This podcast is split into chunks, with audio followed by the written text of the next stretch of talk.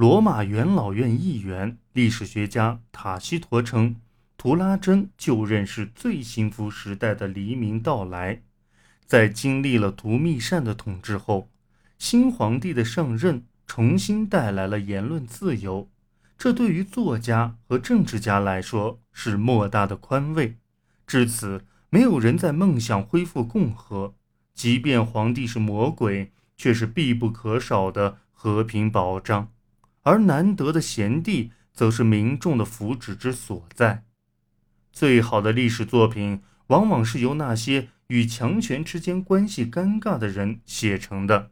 在罗马的那些历史学家中，波比奥斯是一位身在意大利的希腊人质，萨卢斯特是失势的元老院议员，塞内加既是教师、哲学家，也是剧作家。这些身份。一直伴随着其政治生涯。后他因涉嫌参与谋杀尼禄的阴谋，而在其原来的学生尼禄的逼迫下自尽。塔西佗是图密善统治时期的一位政治家，他认为图密善甚至比尼禄还要糟糕，因为他的暴行甚至会让尼禄都不忍直视。塔西佗本人自命为当朝罗马皇族的历史学家。他的技术生动而语带嘲讽地刻画了皇室成员的形象。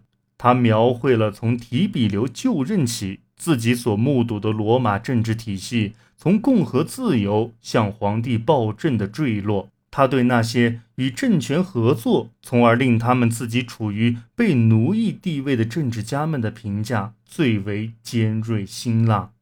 他所著的关于图密善的书籍现已遗失。但塔西佗自身对政治的参与似乎常常体现在其作品中。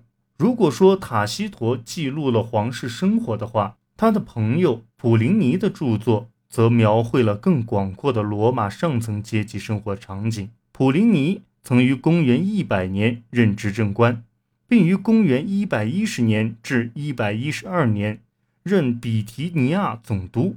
他在公元二世纪的头十年写了十卷打算父子的书信集，当中除了包括常见的对图拉真的赞颂外，还有罗马精英阶层所拥有的巨大财富及土地这类主题。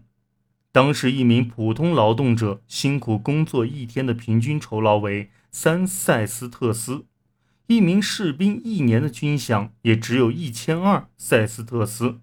但普林尼毫不费劲就能筹到三百万塞斯特斯来置办另一处地产，尽管与此同时，他抱怨说自己遇到经济困难。在帝国时期，当选元老院议员的条件之一就是资产不得少于一百万塞斯特斯。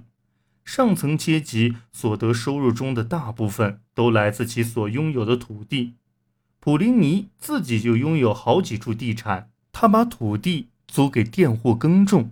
罗马帝国早期是意大利农业繁荣、人口增长的时期，尽管佃农们几乎得不到任何保障，完全仰仗地主的善心。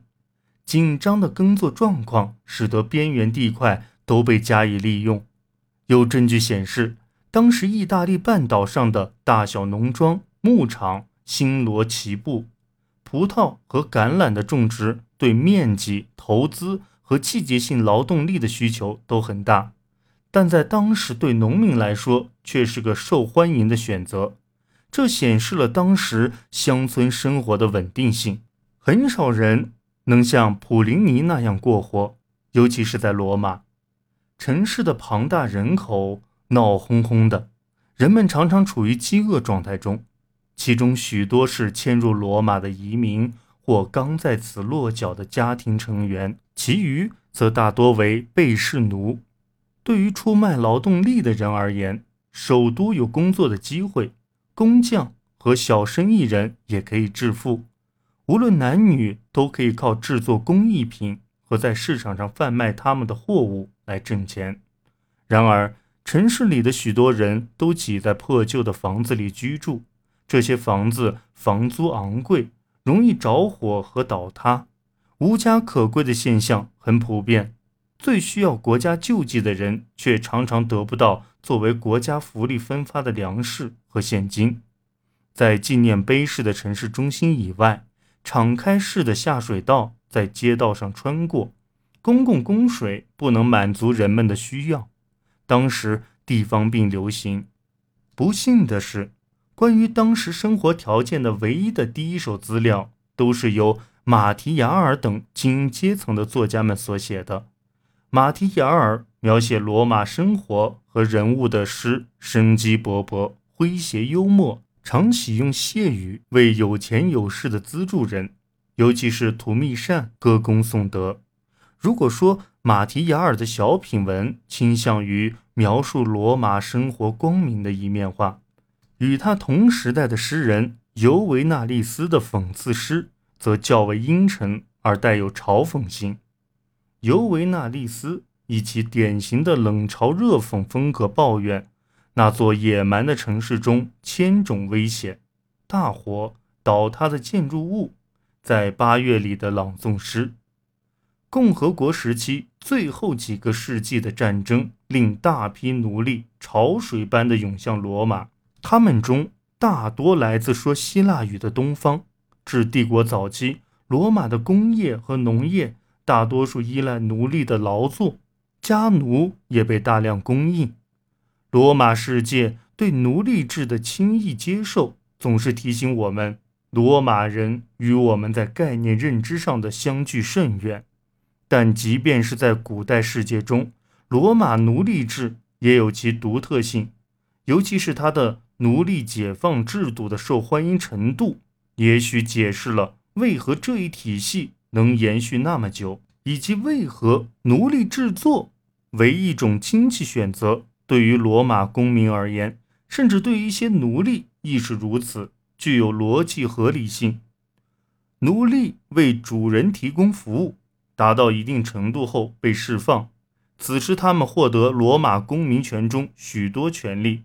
这种释放个别家奴的行为，令意大利中部城镇中被释奴。在人口中所占的比例特别高。据罗马共和国时期的葬礼铭文来看，被释奴与自由公民的人口比例为三比一。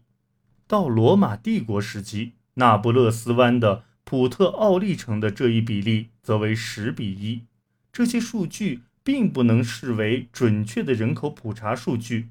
首先，因为与那些生来便是公民的人相比，被释奴也许更热衷于在自己的铭文中记录自己的身份状况，不过他们还是形象地展示了这种现象在一些意大利城市中所达到的规模。